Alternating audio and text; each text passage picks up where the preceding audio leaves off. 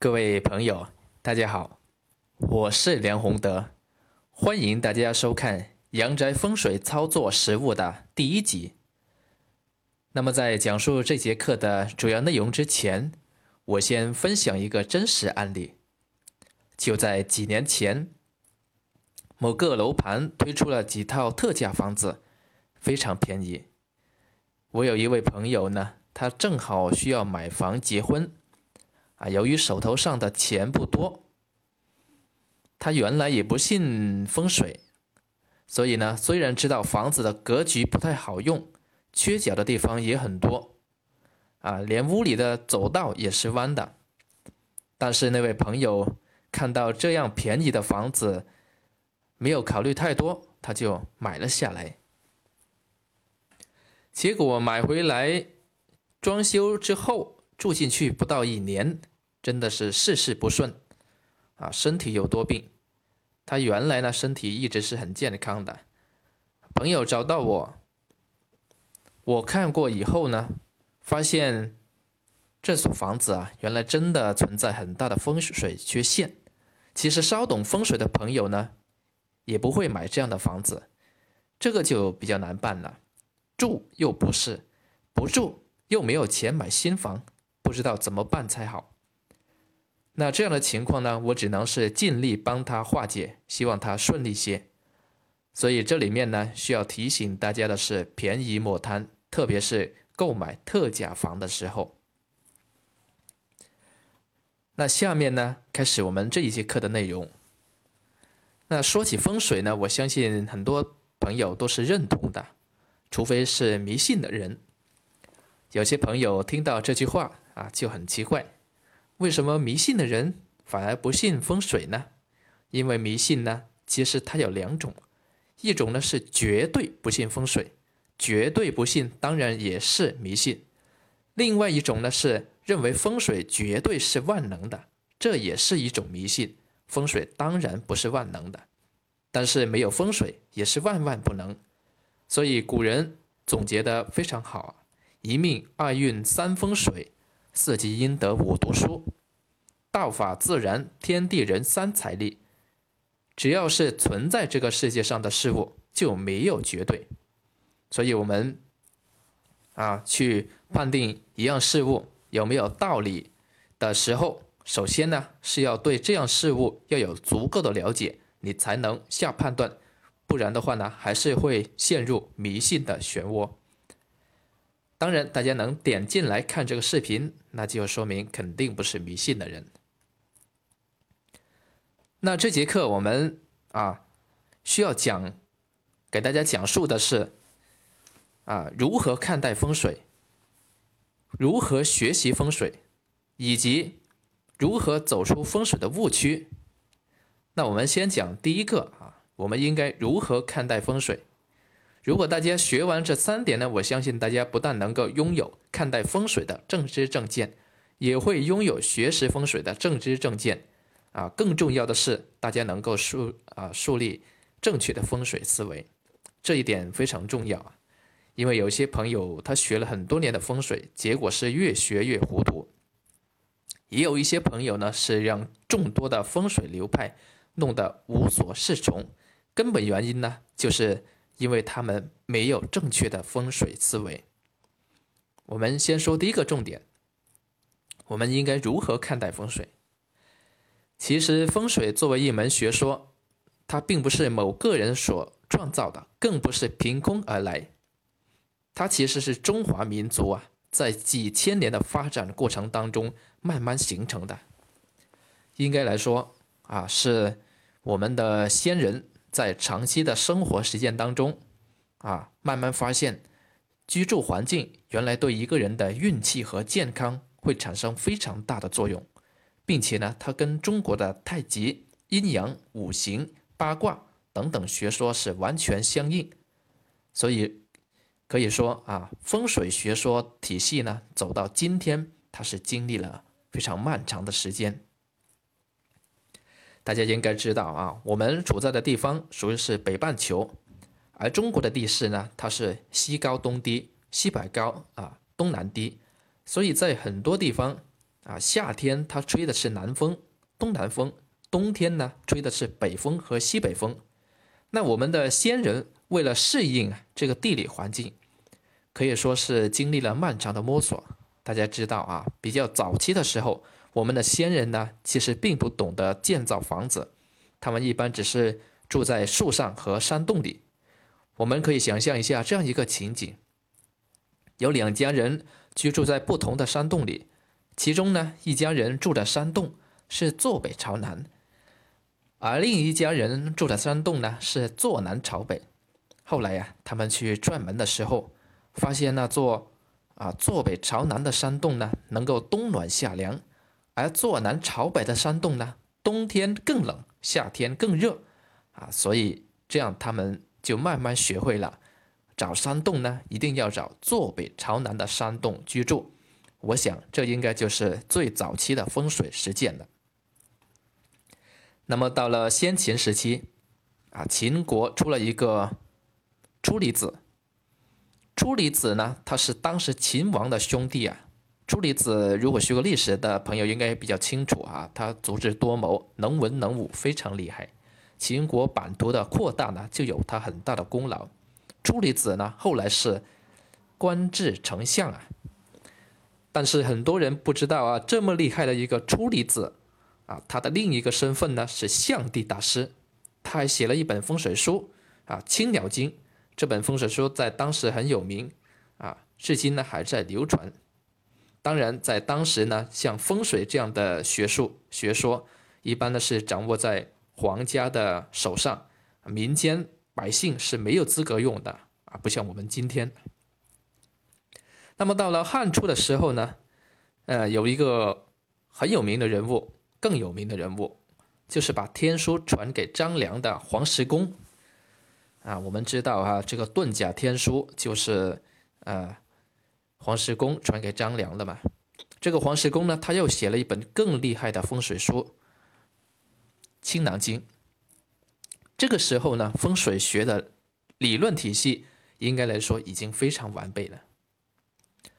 后来呢，又出现了两个非常厉害的人物，一个是。晋朝的郭璞，他写了藏书，啊，藏书呢，如果学风水的朋友啊，有机会呢，一定要去读一下。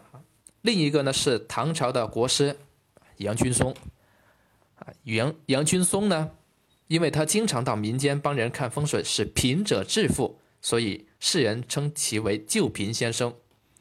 后人呢也因此称其为杨救贫，啊，这是一个非常厉害的人物啊。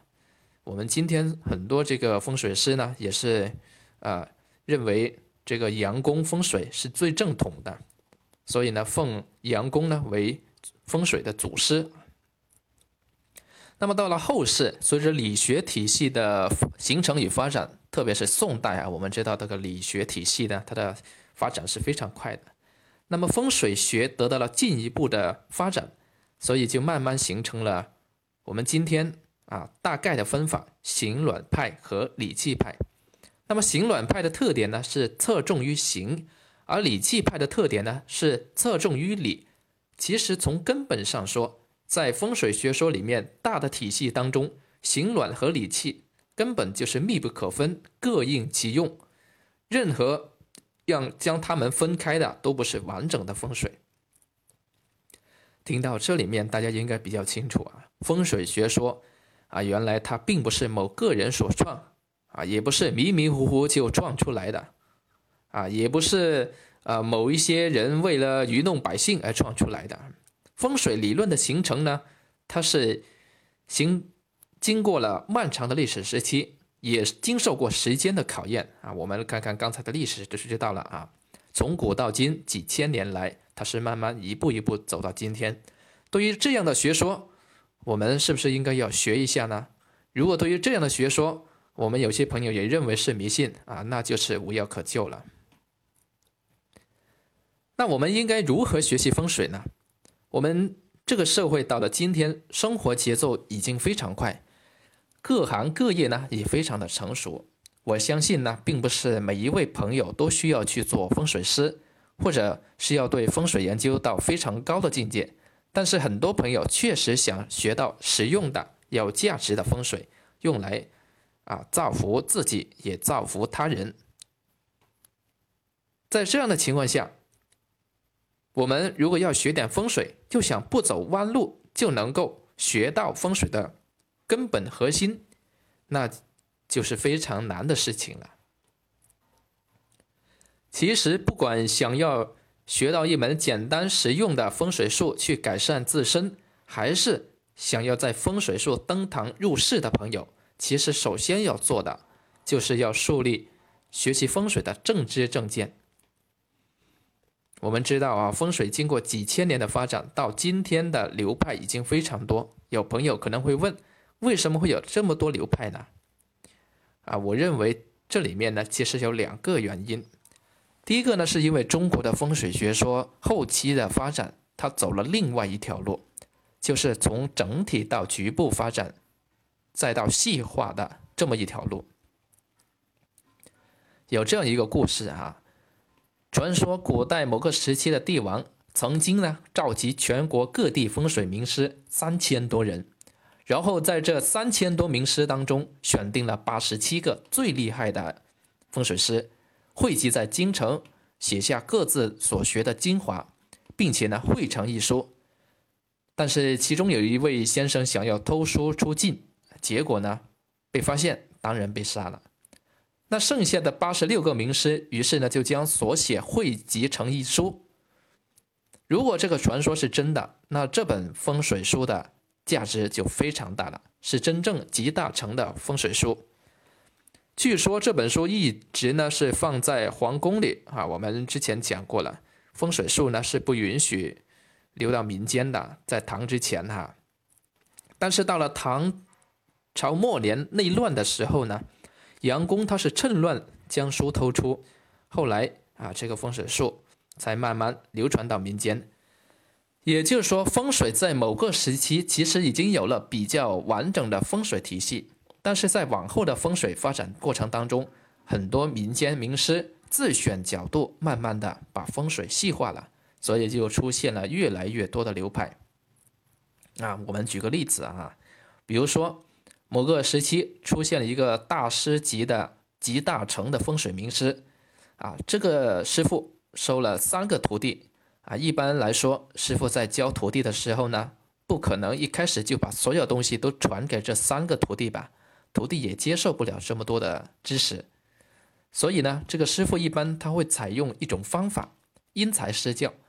也就是说，如果大徒弟对三合风水很有悟性，他就会把先把这个方面的风水学问传给他；如果二徒弟对三元风水很有悟性，他就把三元方面的风水操作啊传给二徒弟。如果三徒弟没有什么文化，也不太聪明，啊，但是对风水又很有兴趣，人也不错，啊，他就可能会专门提炼出最实用的行家风水，啊，就是用肉眼看到的，然后就可以断事的这么一种风水传给他。这个就是这三个徒弟都各自得了真传的啊依据啊。后来呢？这三个徒弟在运用他们自身所学的风水术的时候，啊，发现呢非常好用，所以就越来越有心得啊，钻研的也越来越细，啊，也越来越成体系，慢慢的也就开创了自己的风水派别，所以呢，慢慢就会衍生出更多的风水流派，这是第一个原因。第二个原因呢就简单了啊，这个原因呢也是非常实在的，因为中国的地域呢。实在实在是太广了，中国的地方实在太大了，很多地方的风水环境呢，他们是完全不一样的。我们举例说啊，比如说山区，它的山很高，山也很多，平地很少，啊，又比如说平原都是平地，有过小土坡啊就是山了，还有高原地势又不一样，那么生活在这样不同的风水环境里。诞生出来的风水理论当然也是不一样的，因为所有的东西都是依据地理和那里的人而来的嘛。风水是为人服务的嘛，这个也就是风水流派为什么在中国特别多的原因。如果我们的朋友不懂得这一点，随便学到某个风水学说，就认为它是真的，就认为别的派别啊、别的流派都是假的，就认为他学到的这门风水可以适应啊所有的建筑物，这就是迷信，因为这是不可能的。所以，当我看到有一些朋友刚学到一门风水的皮毛，就去排斥其他的风水流派啊，我会觉得非常可惜，因为他根本连风水学的门还没有进来，他的风水之路其实也基本走到尽头了。没有海纳百川的胸襟，是不可能成为大师的。但是对于我们的大众朋友来说，我们其实并不需要把所有的风水流派的风水学说都学会，因为这样要经历的时间太长了。啊，我本人就经历了十几年的时间，才把学过的不同流派的风水，像八宅风水、悬空风水、金锁玉关、邢家长烟啊张烟法、三合风水。甚至是民间的风水金口诀等等，基本融会贯贯通啊，有些心得。这个也是因为啊，我自身对这些知识、这些学说非常感兴趣，所以才才能坚持下来。如果是一个刚开始学习风水的人，一开始就去学习比较深的东西，那是很容易走弯路的啊，也容易钻到这个牛角尖，反而不好。比如说有一些朋友呢。他原本啊，原来就根本没有接触过风水，但是呢，他受到香港商业风水的影响，啊，觉得啊，觉得这个悬空风水非常厉害，就匆匆忙忙的去学悬空，结果发现呢，这个飞星在盘里飞来飞去非常有趣，啊，他就以为这是真理，就更加努力去钻研，啊，没想到一到实战的时候发现不太准，想来想去不知道原因何在。结果是越学越糊涂。其实悬空风水呢，它只是众多风水流派当中的其中一种，啊，是从元运的角度里面去看坐向与山水，当然有它的独到之处。但如果你把悬空风水当成风水的全部，那也就是把自己的风水之路断了，因为它有它的适用条件，啊，也要参考很多的这个风水知识。又比如说，流传最广、看似最简单的八宅风水，很多朋友都听说过，也略知一二啊。但是它的具体用法是不是像《八宅明镜》这本书里面写的这么单一呢？或者像民间流传的这一个里面啊，医书直说这么简单呢？当然不是。其实八宅风水的体系呢，它是非常完整的，但是呢。它的用法也非常灵活，是需要根据不同的情况呢做不同的布局。比如说，这个八宅大游年起伏的方法啊，就有从门起伏、从坐山起伏、从向上起伏、从灶位起伏、从年命起伏啊、从气口起伏等等。单一啊，单是一个最重要的起伏方法就五花八门。可以告诉大家的是。这一些起伏方法，他们都是有用的，但是他们到底怎么用呢？什么情况用？如果你没有研究到一定程度，并且融会贯通的话，那是根本操作不了，更不啊，更不用说他在立吉的时候，有在房子中间立吉的，有在客厅立吉的啊，有在走道立吉等等，这个立吉也是非常灵活。又比如说啊，金锁玉关。相对来说，它是比较容易学的一门风水。优点呢是断事比较准确，缺点也比较明显。第一，它是有特定的适用范围；第二，它既没有考虑到格局的重要性啊，纳气的问题，也没有考虑元运的问题。第三，在调整风水的实际操作当中啊，基本派不上用场。所以这个就是它的缺点了。像这个邢家风水、三合风水的优缺点啊，我们就不在这里说了，有机会再和大家说一下。那讲了这么多，有朋友可能会觉得很复杂，这个风水怎么这么难学呢？啊，因为风水学呢，它是与天地自然大道相通，要深入的话呢，当然是学无止境的。但是啊，在本次的风水课程当中呢，我的目的呢，就是要帮助大家把这些风水复杂的理论呢，全部拿掉，帮助大家从一开始呢，树立正确的风水思维，让大家拥有风水的正知正见，从一入门就开始学到。啊，最好的、最实用、也最简单、最核心的风水知识，这就是我这一门风水课程的目的啊。当然，讲到这里面呢，有些朋友会说，如果我要在风水路上啊有所建树啊，走得更远，那我又该如何做呢？那在这里面呢，啊，我必须要提醒这些朋友啊。风水的误区的确很多，我们呢必须先要对这些风水误区呢再做一个了解。第一个呢是风水的流派太多了，如果我们不懂门道，靠自学的话呢，没有师傅去带领的话，只是匆匆忙忙就投进某一门风水学说，或者只是从书籍里面去看，或者只是听一些老师啊讲的比较零散的风水讲座、风水节目。那可能学了很多年呢，还是一知半解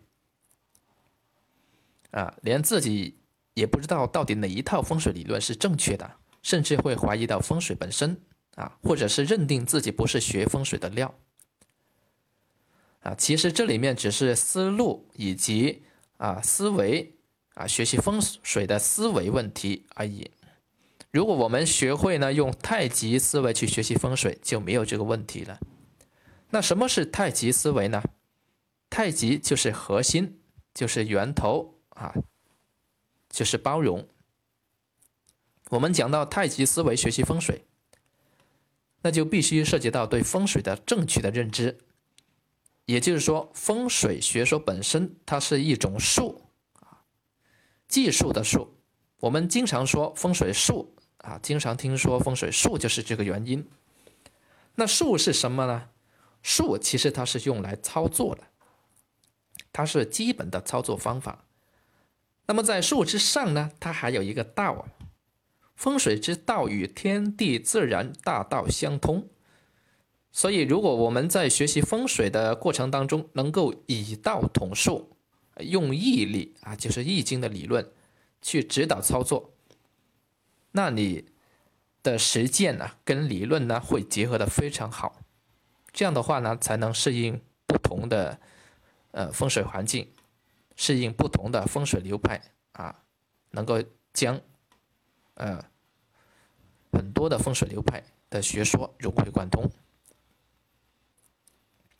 如果不是这样的话呢，也是会比较容易越越学越乱的啊。我们刚刚就举过一个例子，像这个悬空风水，上世纪九十年代之后呢。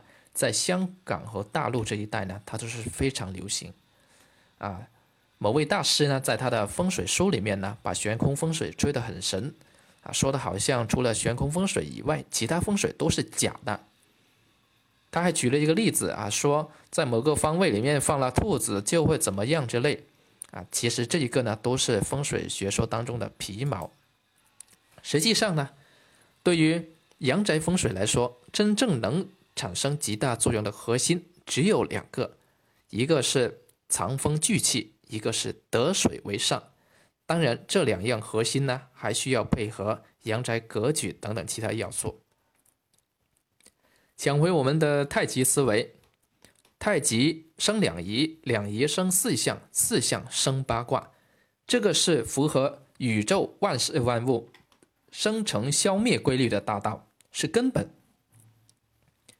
用太极思维学习风水，就是以道先行，要有圆通思维，要认识到影响一所房子的吉凶，它是方方面面的因素，要能够从不同的角度呢去认识风水。太极思维呢会贯穿我们这一次课程的全部内容。如果大家想要学习更多的关于太极的内容呢，可以收听我在喜马拉雅风水节目。啊，梁宏德讲家居风水中的太极内容。我们这一次的课程的核心就是从太极阴阳四象八卦这个最核心最符合易经道理这个部分里面，去把阳宅风水当中比较抽象的这些要素提炼出来，啊，讲给大家听，让大家一开始就不至于走弯路。如果我们能够把这个基础打好之后，啊，以后学什么门派都非常容易上手，而且我们单单是这一课程里面所学到的这些东西的话呢，就足够我们一般人的运用了。如果是呃某个老师所讲的风水，连义理啊，就是易经道理这一关都过不了的话呢，那肯定是不合理的。这套风水理论是有问题的，没用的啊。如果我们能有这样的判断和认识，那在学习风水的道路上，自然就可以少走弯路。啊，这个就是我们这一节课的内容。谢谢各位。